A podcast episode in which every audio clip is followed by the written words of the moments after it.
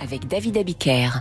Il est bientôt 8h et c'est l'heure du point du jour de Franck Ferrand. Bonjour Franck. Bonjour David, bonjour à tous. Quel 14 décembre avez-vous choisi de nous rappeler aujourd'hui? Un 14 décembre qui n'existe pas. Ah, Non, pas du tout. Euh, en tout cas pas officiellement. Le 14 décembre 1582, qui n'a jamais existé puisque cette année-là, 1582, on a adopté le calendrier grégorien. On est donc passé directement du dimanche 9 au lundi 20. incroyable. Ce calendrier avait été promulgué par le pape Grégoire, Grégoire XIII, en février de la même année. hein.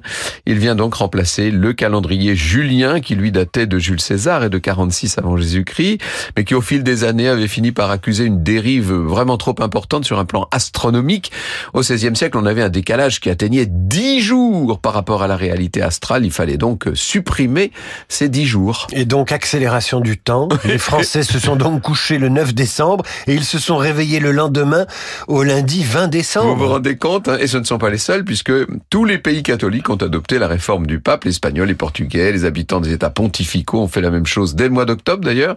Du côté des pays protestants et orthodoxes, alors là ça a été compliqué et différent, ne parlons pas des pays non chrétiens. Mais le bien fondé scientifique de la réforme a fini par décider les récalcitrants, et petit à petit on a vu tout le monde, enfin pas tout le monde, mais bien des pays adopter le calendrier grégorien, le nôtre. Incroyable, ce qui veut dire qu'entre le 9 décembre et le 20 décembre, il y a une sorte de triangle des Bermudes Exactement. calendaire Voilà. où se perd, se balade euh, le 14 décembre, inconnu donc au bataillon.